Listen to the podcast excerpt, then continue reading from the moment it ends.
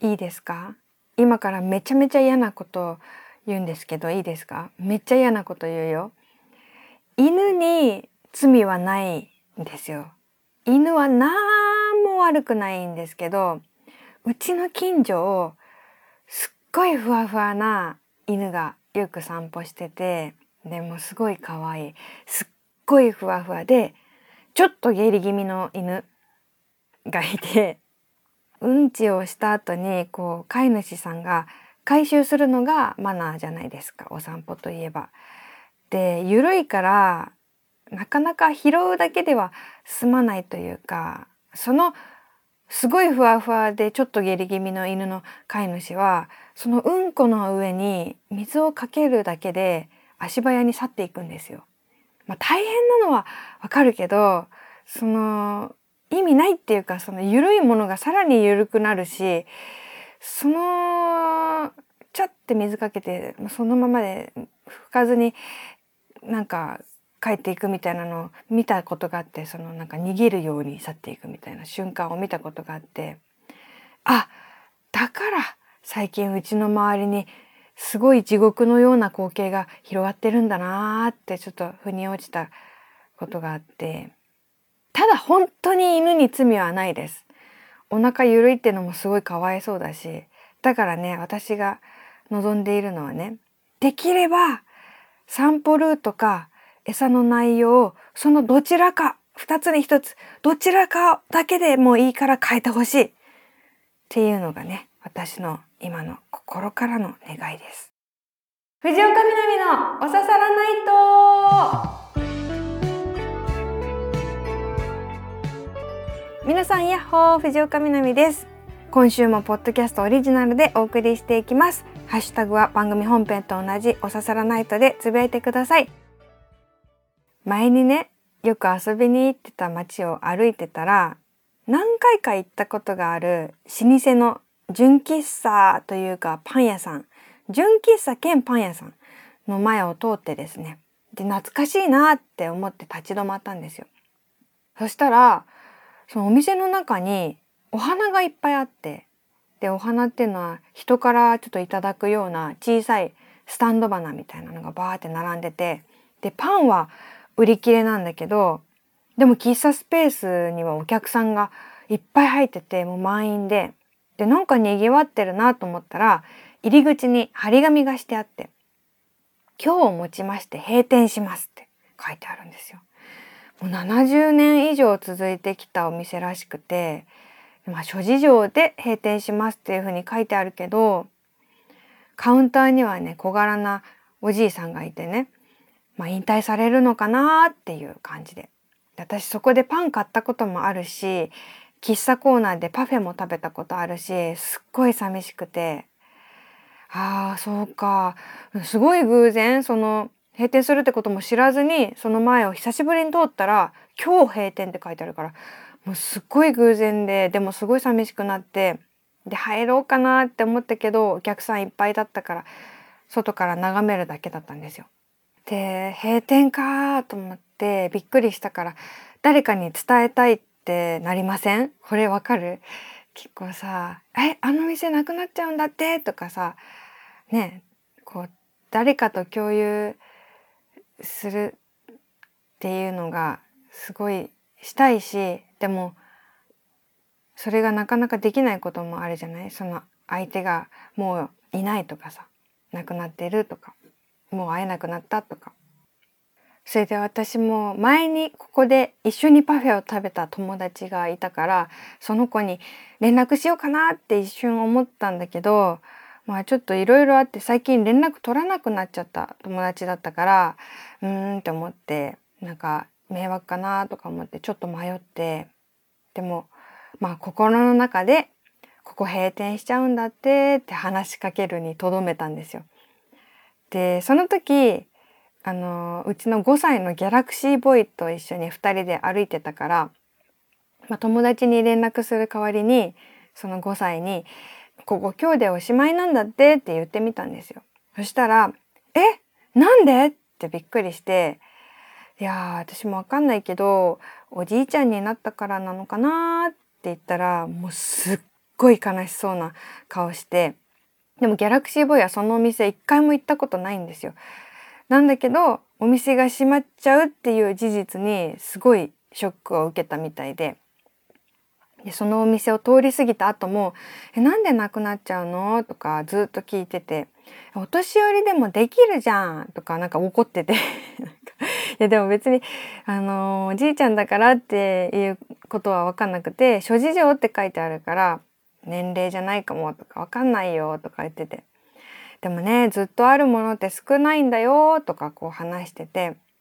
そしたら200メートルぐらいこう歩いたところでパッて立ち止まって「あじゃあ僕があのお店やればいいんじゃんそしたら終わらないじゃん」ってめちゃくちゃいいこと思いついたみたいに言うんですよ。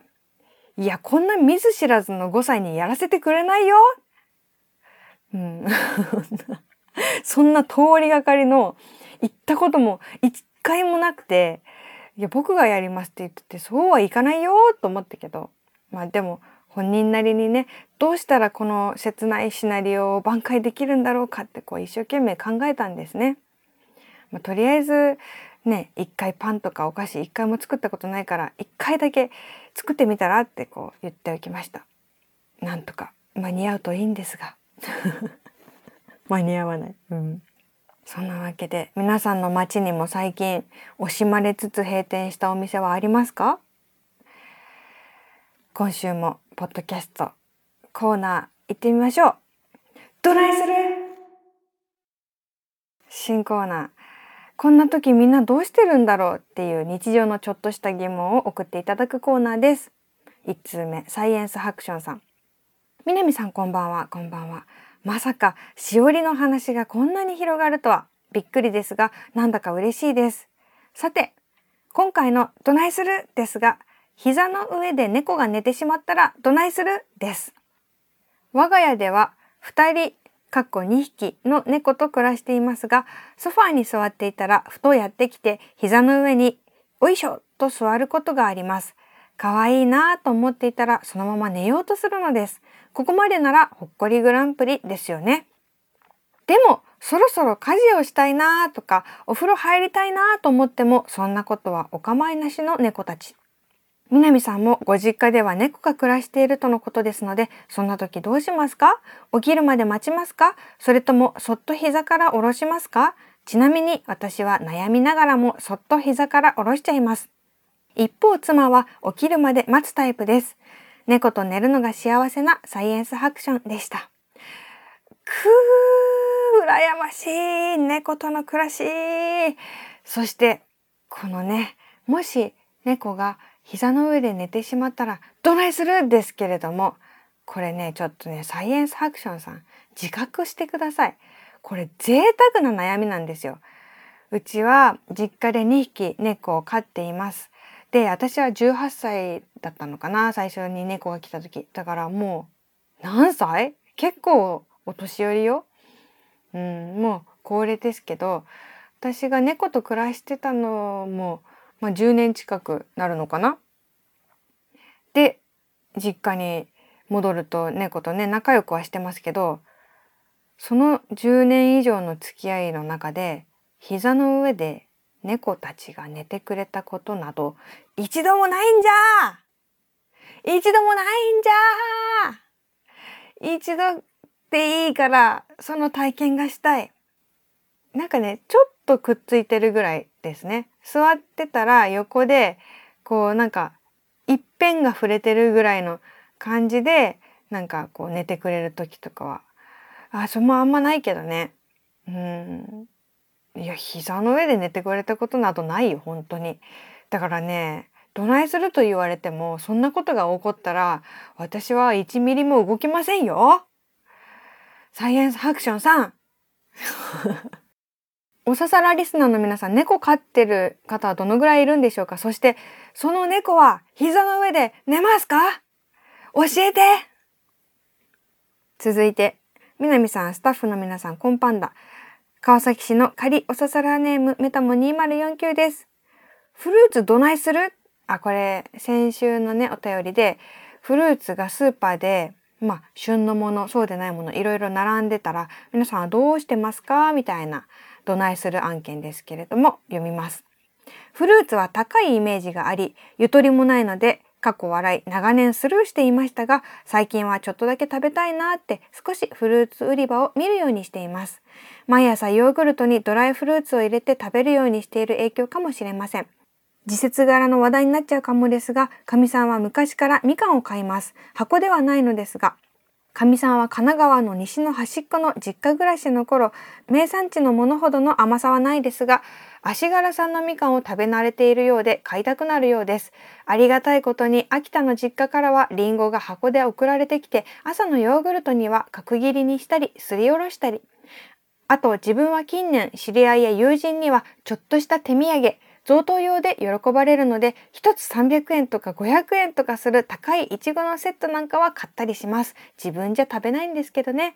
先様の弾ける笑顔が見たいんですよね。以上です。ほう。あれ一つ300円とか500円とかする高いイチゴってあれイチゴのくせにあの一つ一つあのクッションに包まれてるやつですか？イチゴのくせにはおかしいね。イチゴは高いからね、もともと。でもなんかこの一粒一粒さ、あのリンゴの網網みたいなやつにさ、包まれてるイチゴを私は見たことあるけど、それのこと？あれ、とんでもないよね。食べたことない。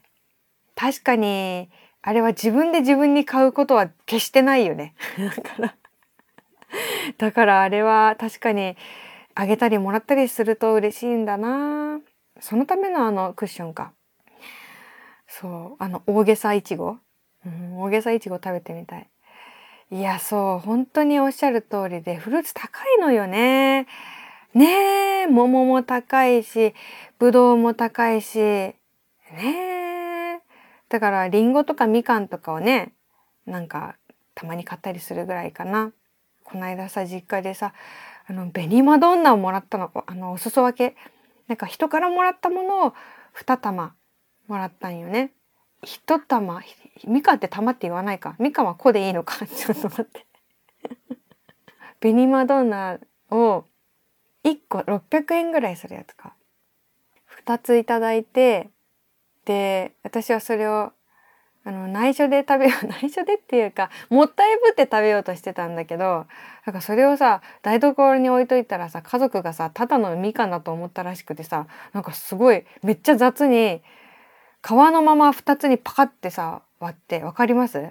で「ん?」ってこうさ差し出してきて私が全然みかんの気分じゃない時に「紅マドンナはそうして食べるものじゃないのよ」綺麗に切ってこうちゃんと座ってお皿の上に乗せてご褒美として食べたいのにそうやって出されてなんか不満だったよ。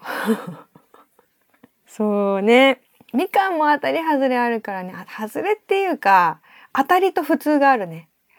紅マドンナじゃなくてもブランドじゃなくてもめっちゃなんか甘いじゃんっていうやつとかあるしあとなんかこう服がブカブカのみかんとかたまにない？なんかこう1回2回割っただけで割るっていうかこう指入れただけでもうなんか中がこう皮とさ実がくっついてなくてさ何やこの剥きやすいみかんっていうやつない？あれも当たりよね。味は別として。うん。皆さんのフルーツ事情また詳しくお聞かせください。皆さんフルーツどないしてる？続いて。第3の時間ラーハのコーナー久しぶりに。こちらは作家の松本千秋さんが教えてくれた最高の概念。ラーハという言葉があります。このラーハはアラビア語で仕事でも遊びでもない第3の時間を表す言葉です。学ぶ旅をするゆっくりお茶を飲む。そんな皆さんの第3の時間を教えてもらってます。このコーナーですが番外編。先週のこれ本編なのかな？本編で私があのシルクロードレストランに行ってきた。ウイグル料理を食べてきたっていう話をしたんですけどそちらに反応してくださったメールです。南さんこんばんは。こんばんは。おささらネームゴーダチーズです。先週冒頭でお話しされていたシルクロードレストランにピンと来てしまいその勢いでメールを書き始めましたそのウイグル料理店とは国内有数の大きな劇場があるピンクを基調とした私鉄の駅が最寄りのあのお店でしょうかかっこ違ったらすみません。そうだとしたら松本千秋さんのご著書旅を一さじテクテクラーハ日記を読んでどうしても例のうどんラグ麺を食べたくなり私も今年の9月に初めて訪問した場所かなと思いましたメニューと散々にらめっこした結果私たちは寒天のサラダ羊肉の串焼き羊足の炒め物そしてお目当てのうどんを選びました。テーブルの上にそっと置かれていたポップにも目を奪われ薄ビールを頼み薄ーと言って笑い合ったことは今思い返してもニヤニヤする楽しい思い出です。あれは言わざるを得ません。今度訪れた時には南さんが絶賛されていたパイを必ず注文してみたいと思いますここで F1 レーサーもびっくり急ハンドルを切ってほっこりグランプリに挑戦します今週のほっこりグランプリはほつこりであいうえお作文で募集してました。ほ、他の誰より美味しそうにご飯を食べるグルメな君と、つ、連れ立っていったウイグル料理店で過ごした時間は、こ、今年の輝くベストオブ食体験の一つとなりました。り、料理はもちろん流れる音楽、空間の隅々にほっこり幸せな味わいがする名店でした。その通り。南さん、いつも楽しい放送ありがとうございます。今週から一段と冷え込みが厳しくなりましたね。今年も残すところ2週間を切りました。お体にはくれぐれもご自愛くださいませ。ありがとうございます。そうですね。シルクロードレストラン、あの、なんか東京では唯一だったかな、あの初台にあるんですよね。そうでね、私がすごい美味しかったのがこのパイ。羊肉のミートパイみたいなやつがあってこれはね水木処理の岡田凛太郎さんもすごい美味しいと褒めていたねものなんですけどやあのお店美味しいですよね。そしてこの松本千秋さんのね旅を一さじも実はこのお店のある場所に本棚のところにあってよかったらそこにあるなーってね今度行った人は見てみてくださいね。おすすめのお店。いややっぱ薄ビール飲んだら薄って言っちゃうよね。薄ビールも皆さん飲んでみてください。薄ビール本当私あれ家に常備したい。本当水みたいだから。なんか常に飲みたいよありがとうございます。皆さんもこれねシルクロードレストランで過ごした時間は間違いなくラーハな時間でしたので皆さんも日常の中でこのね、第3の時間ラーハな時間を見つけたらまたこのコーナーに送ってください。続いて純喫茶南。ここでは本編で読み切れなかったお便りなどなどをまったり読んでいきます。カランコロンいらっしゃいませ。今週のおすすめドリンクはしいたけ茶です。しいたけ茶ねこの間ふと飲んでめちゃくちゃ美味しくてびっくりしてしいたけ茶うまってなったから純喫茶南ではしいたけ茶を出します。はい。じゃあ今週の純喫茶南は結構ね普通のお便りが多い。テーマ関係ないお便りが多いです。南さんこんばんは。大阪の不戦猫ペーターです。先週の放送で仕事のオファーを2つ断ったという話をされていましたよね。私も最近仕事に関して決断したことがありました。実は今年の10月いっぱいで約30年勤めた会社を退職し今は無職の身です。とてもやりがいのある仕事で職場環境にも恵まれていたので嫌になって辞めたわけではありません。その職場で自分ができることはほぼやりきったという気持ちと別の仕事に挑戦したいという気持ちがあったためです。またずっと同じ会社の傘の中で守られながら生きることに慣れきってしまっていてこのままではとても狭い世界で極端に言えば世間知らずのまま年を取ってしまうことが怖くなったことも理由の一つです。安定を求めて定年まで勤め上げる選択肢もありましたが私はもっと広い世界を知る方を選びました。南さんは魅力的な仕事のオファーを迷いながらも断る決断をしてすっきりしたとおっしゃっていましたが私も本当にそれでいいのかどうか少し悩みつつも退職を決断し今はすっきりした気分です。10年後の自分が10年前の自分にあの時決断してよかったぞと言えるように前に進んでいきたいと思います。ところで無職とも言うんですよ。夢の職と書いて無職とも言うんですよ。ご存知でしたか？これは私の仲間が教えてくれました。なかなか気に入っているのであちこちで使っています。でも最近新しい仕事が決まり来年2月から再度働くことになったので夢の職はあと3ヶ月弱で退職です。比較的自由の利く時間がある今のうちに会いたい人に会って行きたい場所に行ってやりたいことをやって過ごそうと思っています。素晴らしい。新しい人生のフェーズおめでとうございます。大事なんですよね人生の夏休みは。全員必要ですよね多分。いやーそうそう。ね素敵な仕事でやりがいも感じてたらそりゃ辞める時は悩みますよね。うん。だってそれってすごいかけがえのないことで尊いなかなかないことですもんね。それでも新しい挑戦をしたい。新しい世界を見たいというねこの決断思いあっぱれ。素晴らしいですね。よくさこう人生の大先輩80歳ぐらいの人にさこう人生今までの人生どうでしたかとか若い頃の自分に何て言いたいですか？とか聞くとさ結構よく聞くパターンとしてもっと挑戦すればよかったとかもっとリスクを取ればよかったとかもっとやりたいことを全部やればよかったって若い自分に言いたいっていう人が結構多いんですよね。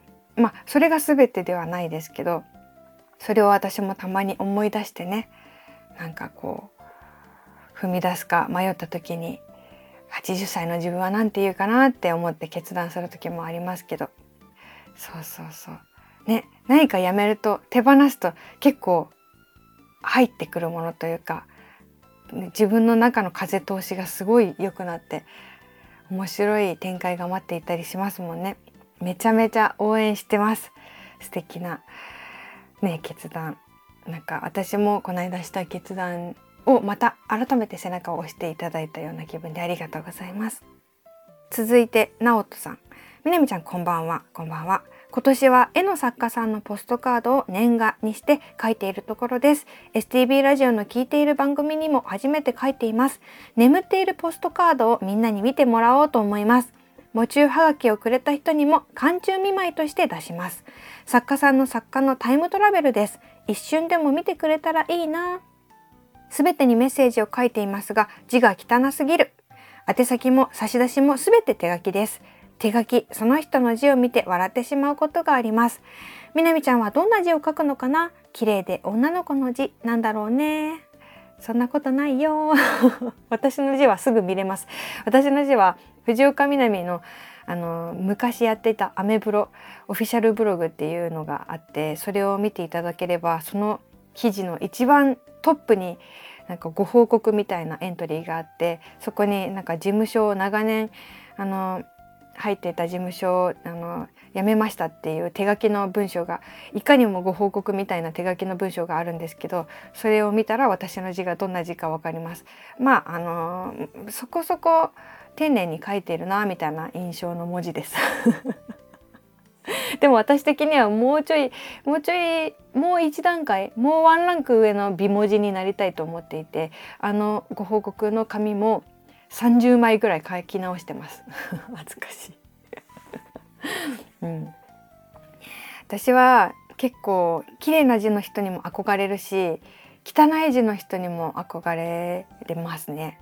なんかこう別に綺麗な字とか目指してませんみたいな字の人はなんかこう、うん、潔い感じもするしかっこいいなって思っちゃって、うん、私はもう自意識バリバリの綺麗に見られたいけど綺麗になりきれないみたいな字でなんかいろいろにじみ出てるなと思います。はいというわけで純喫茶みなみでした。ねお刺さらないと普通のお便りも常に募集しておりますし他にもいろんなコーナーございます。ドジエピソードを送っていただくドジの同人誌のコーナー。私はこんな人ですというえー、自称多少を紹介してもらう僕は血のパンの人のコーナー。自重テクニックのコーナー。そうです私が偉人ですのコーナー。第3の時間ラーハのコーナー。これはねなんかまったりした時間とかを過ごしましたみたいな話とか送ってもらえるといいのかな。あと本当にそうかなのコーナー。1ヶ月に1回は思い出しますのコーナー。日常アンサーソングのコーナーも最近やれてないからちょっと時間を見つけてやりたいな。あとはラジオネームがないから送れないぞという人は私がラジオネームを考えますのでヒントをください。というわけで宛先は本編と同じ南アットマーク stv.jp です。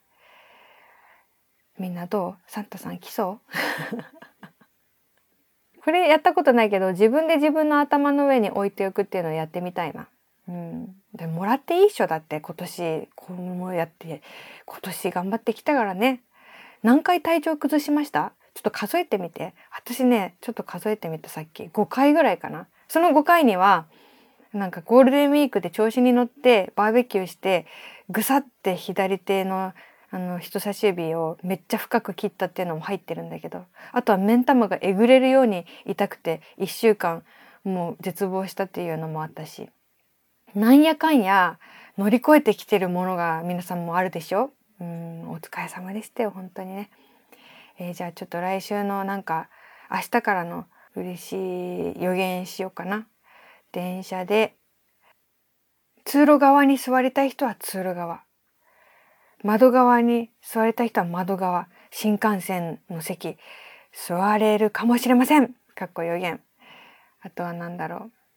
えーと、今週本屋さんに行ったら年末年始に読みたいと思える本と出会えます。かっこ予言。あ、あとね、ちょっとね、クリスマスよりちょっと前の今のね、ギリギリ今の時期に、お正月以降の賞味期限のお正月っぽいものを買っとくといいかも。あと数日も遅くなれば激上がりするじゃん、そういうものの値段。この間私はね1月7日ぐらいまで持つオードブルをね先に買ったよ。だってこれ今だったら安いけどなんか直前になったらなぜかなんか伊達巻きなんか1,000円以上するじゃんみたいなことになるとさ泣くじゃん。だからかまぼことか今買っといた方がいいかも、うん、ただのかまぼこがすごい高くなったりするじゃん。ね。だから日持ちしそうなお正月食べそうなもの買っとこう。私なんかに言われなくてももうやってますっていう人が多いかと思いますけれども。じゃあまた来週もこの場所でお会いできるのを楽しみにしております。というわけでお相手は藤岡みなみでした。またね